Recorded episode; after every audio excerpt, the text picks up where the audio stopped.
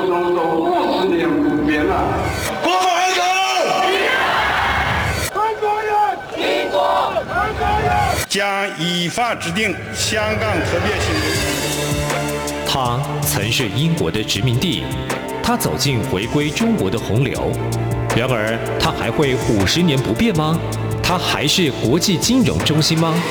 香港的变与不变之间，事实岂能藏乎？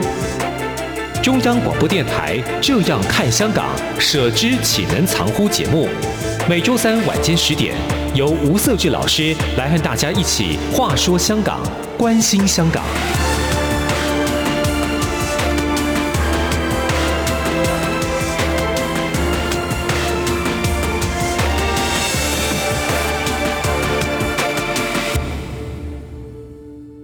各位听众，大家好，这里是中央广播电台台湾之音，你所收听的节目是《舍之岂能藏乎》，我是吴社志，欢迎你的收听。我们上个礼拜谈了蛮多有关于香港在一国两制，尤其在经济发展这个面向哈。那从香港的金融经济跟中国关系以及全球关系，甚至谈到港币等等。那一国两制对于北京适用在香港跟澳门的模式上，其实我们也看得出来，好像澳门跟香港所体现出来是不一样的。那上礼拜我们邀请到中国文化大学政治系助理教授萧笃缓肖博士哈，那我们这礼拜也特别欢迎他再度的来给我们一些分析的一些观点哈，因为毕竟上礼拜我们谈到这个澳门跟香港，我就就很想再继续聊，但是因为上礼拜节目时间都有限，那这一次我们再度邀请到肖老师来节目来，肖老师你好。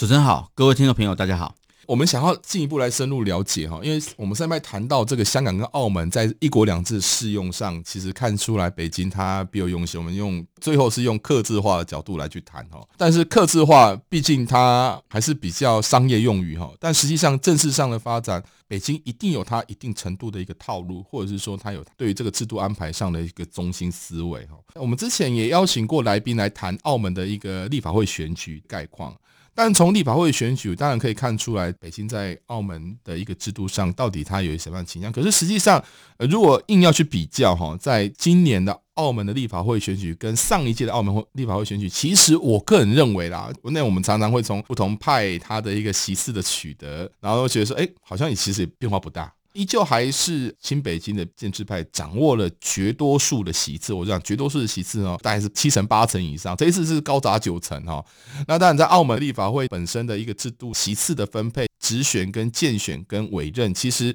民主派的空间都一直都不是很大。当然，这一次大家会比较 focus 在说啊，因为澳门的选举管理委员会它寄出了 DQ 的一个作为，所以呃投票率不高，然后再来是废票很多。然后再来是它使得原本民主派的席次再一次减少，民主派的影响力就不高了。那澳门它一直又强调它是一个行政主导的一个体制哈，所以立法会的一个监督或制衡的角色一直都不是很强。那少了几席的民主派跟上一届比起来，其实它能发挥的作用也不是很高。澳门它的一个社会形态又跟香港不太一样。肖老师，你怎么去看说澳门？我们讲说它是一国两制的乖乖牌哈。那这个乖乖牌是北京本来在一开始制度上设计就让你变成乖乖牌呢，还是澳门它本身内部的一个形态自己就是一个乖乖牌这样的一种？我们想说这个到底是因为制度性的因素，像香港我们看得出来强压下去，所以你要乖。澳门好像不是这样，它也没有对澳门采取特别强压的动作。那是不是他自己内部他的社会形态让他成就这个乖乖牌的角色呢？是，我想其实就这个结构，我想我们就要回到从历史的角度来做解析哦。嗯哼，也就是说，其实对香港跟对澳门来讲，他们在历史结构上当然发展有很大的一个不同哦。我们都了解说，过去在港英时期。多数的港人其实对于英国的治理来讲，他们多数给予比较正面的一个肯定哦。但是我们也看到说，过去的葡萄牙政府在管理澳门上，其实他很早就已经放弃了。相对于英国政府来讲，我觉得葡萄牙的一个管制呢，大概在六七暴动完之后呢，其实他基本上就已经举白旗投降了。葡萄牙政府在那段时间，他早就已经呃希望赶快把澳门还给中国，但只是因为大陆那时候认为说这个事情还是要按照时间的进程来走哦，所以并没有这么早接手澳门了。但我们可以去了解到说，就在六七暴动中，文化大革命完之后，其实整个澳门的社会基本上就已经接受了大陆的一个实质上的一个管辖，所以乃至于直到九九年回归的时候，其实在这段时间都是在一个等待的一个时间点。在这样的等待回归的时间上呢，又发生了葡萄牙政府在越接近回归的一个时期的时候，管制上的一个无能哦，造成了社会相对比较多动荡。在九九年回归之前的一个澳门，其实它是高度危险的一个时期哦。根据我很多呃澳门的朋友，他们都提到说，在回归前一两年哦，帮派在澳门横行哦，大家为了去争夺回归前的这些不同的一个利益哦，在路上其实人人自危哦，然后路上也有很多不同的帮派每天互相对抗哦。那这些问题呢，一直到回归完之后呢，在北京强制的控制下，就得到解决。对于澳门社会来讲，他们当然认为说，从九九年的回归哦，那乃至于到后来零三年之后，跟着香港一起签了 CEPA，不同的大陆观光客持续进入到澳门，带动整个澳门的经济的一个发展。所以他们多数人在心里面都认为，澳门的一国两制哦是非常好的一个制度哦，因为他们的生活经验都来自于跟过去葡萄牙殖民的。时期来做对比，所以他们认为说祖国是照顾他们的，他们认为说大陆对于澳门是有情有义的，所以我想这个经验跟过去香港经验是截然不同的，所以也就造成澳门的社会基本上跟香港社会是有很大的一个差别性。当然，也就在这样的一个状况下，我们也看到刚才主持人所提到的，回归完之后，澳门社会的一发展为什么其实没有什么民主派的空间？在过去哦。在香港的一个社会，或者跟澳门社会来做对比的时候，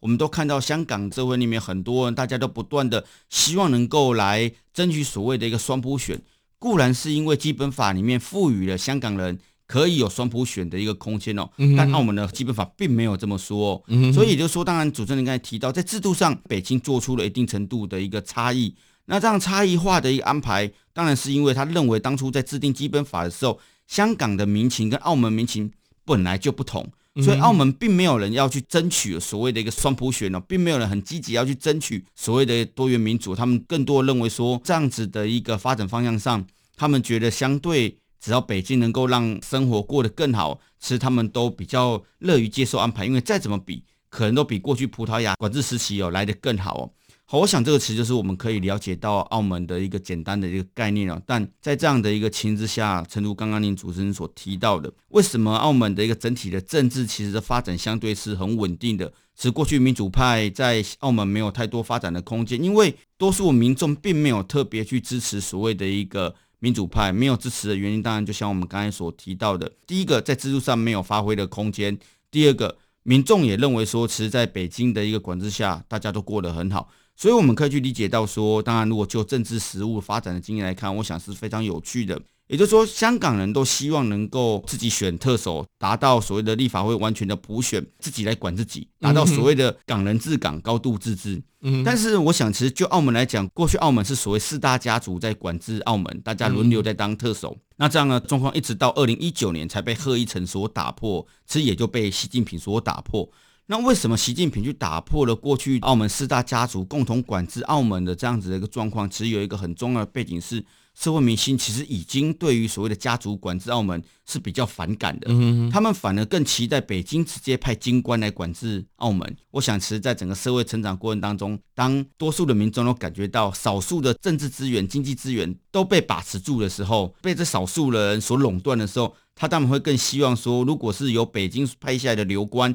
他们可能可以得到一个更公平经济分配的一个方式，而不是被少数的家族。澳门是一个所谓的一个社团社会。也被少数的社团所垄断、所把持，所以他们更加的期待说，透过这样金官的一个方式，能够来打破澳门不公平政治经济发展的或者被垄断的一个结构。这样的一个社会形态跟香港是有很大区别的。我觉得其实是非常有趣的哈，就是说您刚才也提到说，因为民心思变哈，澳门民众对于过去的不管是经济资源的分配啊，或者是社会权力的分配啊，呃，会觉得好像希望改变。那再来是说，澳门特殊的一个经济发展的模式哈，也使得澳门民众其实在思考自己经济发展过程当中，我认为它会比香港更单纯一点。因为毕竟博彩业在澳门的经济的一个贡献，或者是它 GDP 的贡献，其实非常庞大。我们常说，如果说台湾的各个县市来看的话，金门相对也是比较单纯，因为西门就是金门酒厂的一个经济的贡献，其实也是占了一大比重。是，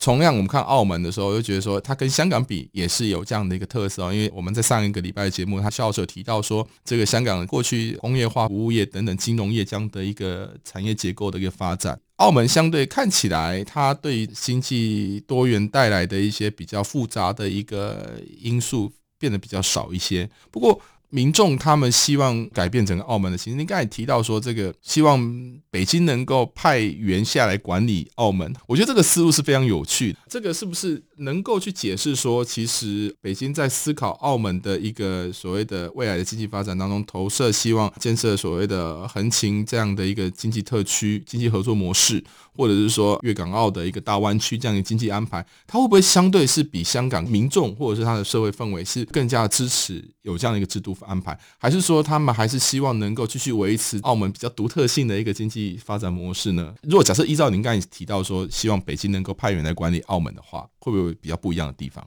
刚刚我在推论说。为什么澳门的民众比较期待北京派员下来直接管理？有当然有几个层面上的思考。第一个当然是跟过去我们所了解的，在明清时期哦，中国的地方政治的一个发展史上，一直有所谓的土司跟流官的一个问题哦。呃，澳门的民众哦，是为什么会希望由流官来管理，而不是由所谓的土司来管理哦？这要从结构上来做一个思考。也就是说，我们可以去理解到，澳门在一九九九年回归初期的时候，它人口只在三十来万人哦。那相对来讲是比较简单的一个人口的一个结构，但是随着越来越多的一个移民进入到澳门之后，尤其是在二零零三年，不管是赌牌开放之后，或者是大陆观光客来了之后，越来越多人透过经济移民的方式进入到了所谓的澳门哦，澳门人数开始爆发式的一个成长，一直到现在。大概将近七十万了，也就是说，这回归这二十年来，大概成长了一倍。当然，你又看到说，这么多不同来自于大陆的新移民进来之后，他们其实慢慢改变了澳门原本的一个政治结构的一个生态，也就是这些新移民，当然在融入澳门的一个社会里面，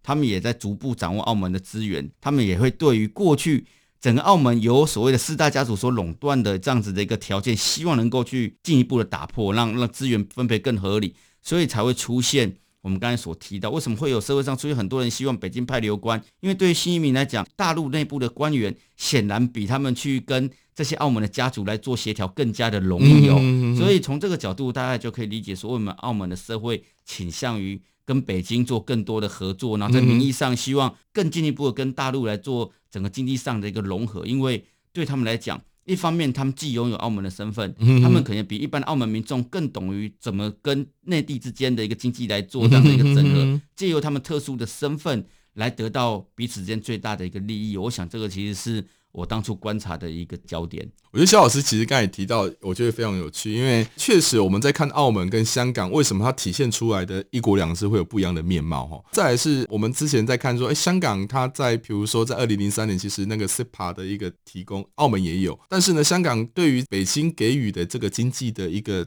待遇哈，好像一直以来不是不满意，而是好像呃非常反弹，然后不管北京做再怎么多的可能经济上的让利。香港来讲，他一直没办法改变对于北京先政治上的一个认同，但是在澳门好像这样的问题几乎看不到。也就是说，虽然澳门还是有一些民主派的人士，可是他们在这样的一个对于北京的相关的一些不管政治上或者是经济上的一些制度安排，好像也没有说形成一个像香港这样的一个气候出来。肖老师其实点出了一个非常重要的问题，就是说啊，中国大陆的一个新移民到澳门去，他让澳门的整个社会结构出现了一些比较不同的声音，而这个不同的声音慢慢融合在整个澳门的社会发展嘛。看起来这个移民的策略好。像对北京来讲是有成效的，可是呢，如果把这移民的策略放在香港上面，好像这个成效比较不彰。那香港跟澳门其实距离其实蛮近的哦，他坐个汽船就可以到了。北京在针对澳门的一个制度所呈现出来的一个优势或者是这个成果，在香港似乎没办法复制。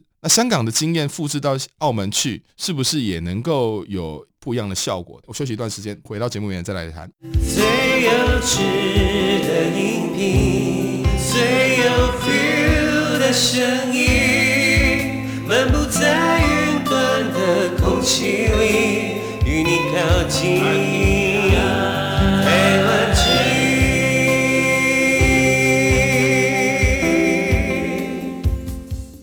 各位听众，大家好，欢迎继续收听我们舍事启人长呼的节目哦。今天再度邀请到中国文化大学政治系的助理教授萧笃桓肖老师哦，来到我们节目里面来讨论。澳门一国两制的一个发展，为什么它跟香港所表现出来是不太一样？那外界在观察澳门，不管从经济、政治制度哈，或者是社会的一个氛围，感觉上好像澳门确实是一个在一国两制上是乖乖牌的角色，确实是如实的这样表现出来哈。当然，它所凸显的当然是跟香港做比较，因为香港不管在一三年、一四年这个所谓的雨伞运动了，然后再来是呃一九年的这个反送中之后。北京强压的一些制度的改变进来，香港是我们看到它跟澳门会是一种非常迥然不同的一个形态哈。延续刚才我们上半节目的一个问题啊，想要请教一下肖老师，就是说澳门确实它作为一个乖乖牌的角色非常称职。但是呢，澳门它自己本身的一个利益结构，或者它经济发展的结构，虽然说北京对于澳门改变他们的一个社会形态，不管是新移民啊，或者是说过去这个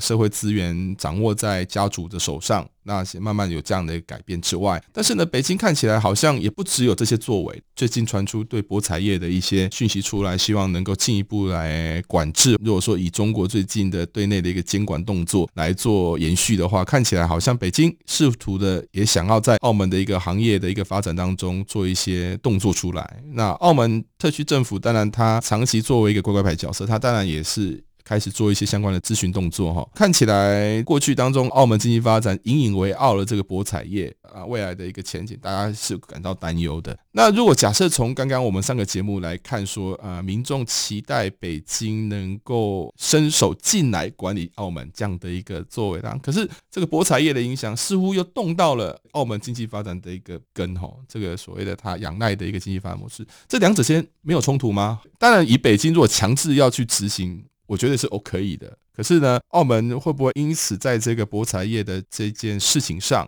当然我们现在说的不准，因为他不知道怎么做，到底会做到什么程度？比如说这个呃原本过去的六大主要的博彩业的行业，它开始做一些管制，或者是党政的力量进来等等，这都问号。可是问题是说，这个会让澳门的民众有一些些，如果从香港的角度来讲，民众一定会有一点反弹。可是呢，澳门民众对这样的一个思维有什么样的一个态度跟转变？就你的观察，在新冠肺炎到现在哦，其实确实对澳门的经济产生了非常大的影响。那这在早前呢，其实澳门社会就一直在讨论说，怎么样可以来促成澳门的一个多元经济产业的一个发展哦。那确实在这次新冠肺炎的一个影响下，更让大家认真的去思考，怎么样避免哦，将资源或者说把经济。过度的依赖于所谓的博彩业哦，引用我们上礼拜所讨论的，也就是说，过去在整个全球化的一个发展下，香港扮演了一个中国全球化的一个先行者的角色哦。那当然，我们上礼拜也简单提到说，在整个二零零八年珠江三角洲的规划纲要里面，那时候就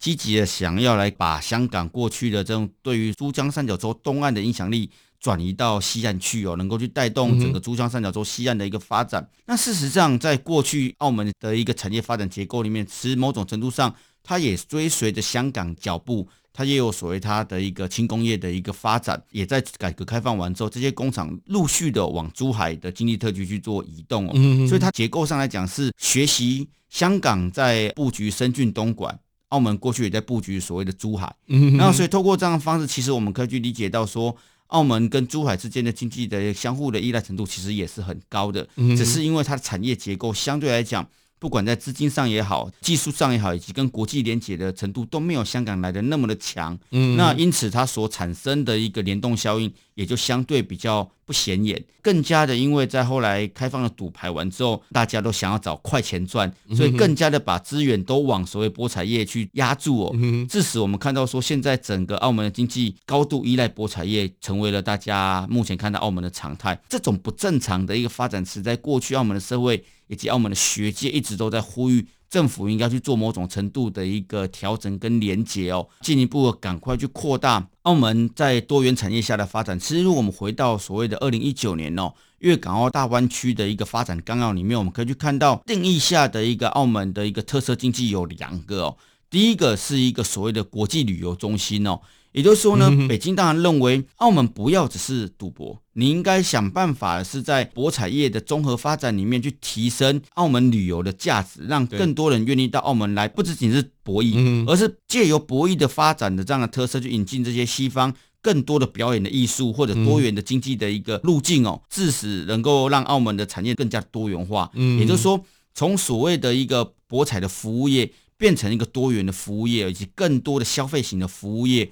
我想这个其实是北京想要推动。另外一个其实就是作为一个所谓的中葡贸易平台这样的一个角色。我们都知道，澳门过去有许多的所谓的土生葡人哦。那这些葡萄牙裔的比较习于使用葡萄牙语哦，可以跟广大的，尤其是巴西哦来做一个对接哦。我想这个其实北京过去所期待，透过澳门这样的民间的一个角色来协助中国，来更好的跟这些葡语系国家来做经贸交流以及文化交流往来这样子的一个功能哦。所以这其实是过去在一九年呃粤港澳大湾区规划纲要里面赋予澳门的一个角色。很可惜的，在过去几年，我们也从实践上看到。澳门社会其实并没有针对北京所期待这些角色去做很多发挥，因为既然博彩业这么好赚，我为什么要特地去加强我其他产业的发展？因为当整个社会已经路径依赖博彩业的时候，其实你要去做转型是困难的。但也就在这一次新冠肺炎的一个影响下，让澳门看到，他们如果不转变他们的产业结构，如果这种疫情未来是长期持续的，我们很显然可以去注意到，澳门的赌场将会是一个非常。可怕的灾难，所以因此在这一次刚刚主持人所提到横琴特区的一个发展的一个新的计划，为什么北京希望能够透过新的模式加深或来加快澳门特区政府跟广东省政府之间共构所谓的横琴特区，就是希望他们能够赋予他们一个经济产业发展的一条路径哦。过去其实澳门也有这些我刚才所提到的生产业的一个部分，但因为他们当把资源全部都投入在博彩业的时候，这部分被忽略了。他现在希望重新促使澳门的这些实业家不要只是想要赚快钱哦，你应该回过头来做所谓的生产业的部分哦。我想这个词在过去香港梁振英时期的时候，再工业化一直也是香港一直想追求，只可惜香港的再工业化一直没有办法能够来成功，而可能现在更加依赖于深圳哦。北京现在的思考怎么样能够进一步来整合澳门跟珠海哦，那甚至是。透过粤港澳大湾区目前所谈的这样的一个庞大的一个计划哦，希望能够去带领包括整个珠三角地区的产业的一个转型哦。过去听到大陆在做所谓的产业改革的时候，不管是以前的所谓的一个腾笼换鸟也好，供给侧的改革也好，到现在的所谓的双循环的一个战略也好，我想它其实很多层面讲的都是同一件事情哦，也就代表说，其实大陆很清楚知道说它在。许多产业发展的层面来讲，其实改革一直没有很成功哦。但也就在一直没有很成功的情况之下，赋予了未来改革庞大的一个空间哦。也因此，在现在一个新的情势之下，澳门如果他愿意回过头来，让这些澳门的一个家族财团企业愿意重新的来针对所谓的粤港澳大湾区的一个发展计划来跟。整个广东省政府以及珠海市政府做更多的合作，然后大家重新回来思考怎么去提升所谓科技化的一个产业，尤其在广东，我们都知道，其实整个过去珠三角一带的一个科技业相对来讲是强盛的哦。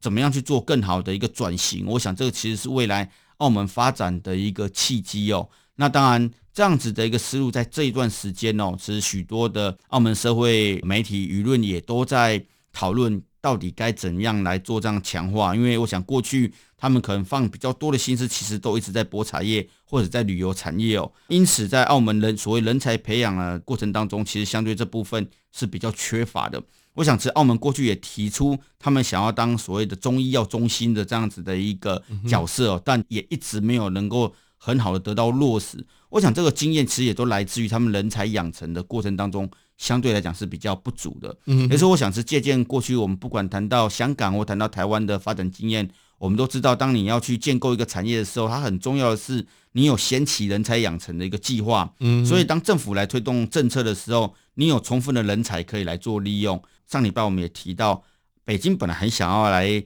协助澳门来做这些，包括金融能力的提升哦，来承接部分香港的一个金融功能。但澳门就没有这些所谓的金融人才，更没有相关法律的配套的措施，所以他根本无力来接取香港的业务。同样的，目前澳门要来进行所谓的产业再转型，或者说进行更多合作的时候，那人才在哪里？我想这其实也是澳门社会现在在思考的一个问题哦。简单来讲，我想其实就刚刚主持人所提到的，澳门社会其实在这一次新的一个立法会呃选出完之后，我们当然去看到了里面政治结构的一个改变。当然，更多本土背后是以这些乡士代表为主的社团哦，取得比较多的一个胜利哦。但我想这些人他们背后其实也都很理解到，怎样去协助澳门的一个经济的转型哦，是未来他们可能受益最广的一个部分哦。嗯、所以我想也回过头会促使哦，赌牌当然对澳门的影响是很大的。哦，过去大家都在争，但当大家也都注意到，北京现在对于赌博这一块，其实尤其在共同富裕下，更加让大家看到。如果澳门持续靠赌博、博彩业，光以一个博彩业来带动整个澳门经济的收入，他们认为这是一个非常不健康的发展的结构。更对习主席所谈的共同富裕来讲，这是一个活生生的一个讽刺哦。这个产业未来会被相对的压制，我想显而易见的。那怎样能够回过头啊去发展这些制造业？发展这一些实体经济的部分呢，我想将会是澳门社会下一个要迎接的挑战。刚刚其实肖老师在分析里面有提到，北京其实有赋予澳门在不同的一个经济的一个发展的一些呃，应该说提示或者是一些建议或者是一些安排。中央很有意要改革，或很有意要介入哈，那地方反而比较没有心要去做这样的一个制度上安排，而使得说澳门确实一直以来都面临了一个产业结构过于单一的一个限制。那这样产业集中在博彩业，某程度上博彩业营造的是来自于，比如说这个赌客的一个收入。或是来自于这个周边这个旅游啊，或者是这个相关的一些或观光等等相关的资源的一个收益。可是实际上对整体社会来讲，刚刚您提到这个人才的结构上，它就会非常的受限，因为毕竟单一产业或者是博彩业这样的一个产业特质，它的一个经济结构上，就社会来讲，它是非常的一个浅薄，或者是说是一个比较。没办法深化进行产业上的一个布局，那当然影响了人才的一个相关的引进，或者是相关的一个培养的过程当中，没办法再拓展出更多的一些产业发展机会。呃，其实我也一直对澳门所谓的经济发展的一个结构，其实也非常有兴趣的原因是在于说，看到它在一国两制的一个用意价值之外，其实最重要的是说，当澳门要进行这个一些经济制度的安排。它除了人才的一个体现之外，我没看出来是北京到底他在思考澳门的发展，除了说是因为，比如习近平希望能够实体经济的发展，所以要改善澳门的产业，还是有其他的别有用心的一些思维哈？比如说，也许在这个博彩业它背后这个政商的结构的一个问题，使得习近平也觉得说，在控制或者是在掌握或者是在管理澳门的时候，希望透过这个博彩，因为。澳门毕竟就靠的就是博彩业，所以相对很单纯，我就是针对博彩业进行相关的一些整治哈。这个也是澳门在未来发展过程当中，它可能会面对的问题。比如说经济受到政治的影响，就会非常的单一化。那单一化的话，当然就很容易受到政治上的控制。比如说，越来越擦亮它“一国两制”这个 乖乖牌的角色。所以，我觉得其实澳门本身它自己的一个经济结构跟它的社会氛围，造就了这个“一国两制”的一个它自己本身的特色。如同刚才萧老师提到，也因为它这样社会的一个运作方式，使得它不管在产业的一个改革也好，或者是呃转移也好，或人才的培育等等，它有出现它自己本身。很难去撼动的一个限制，或者是说北京要去期待它朝什么样的方向走，可是澳门自己本身自己有没有拥有这样的能耐，或是社会有没有这样的能力，其实一直以来是澳门会面临的问题。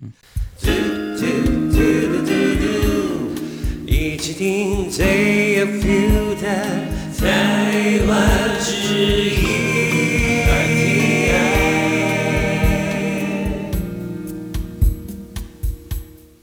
我们今天时间非常有限，也非常感谢肖老师来我们的节目里面来。谢谢主持人，谢谢各位听众朋友。好，如果你有任何问题，欢迎写信到北安的五十五号。那同时你也可以 email 给我，email 是 scw 一九八零 gmail.com。我是吴设置，我们下周三同一时间空中相见，再见。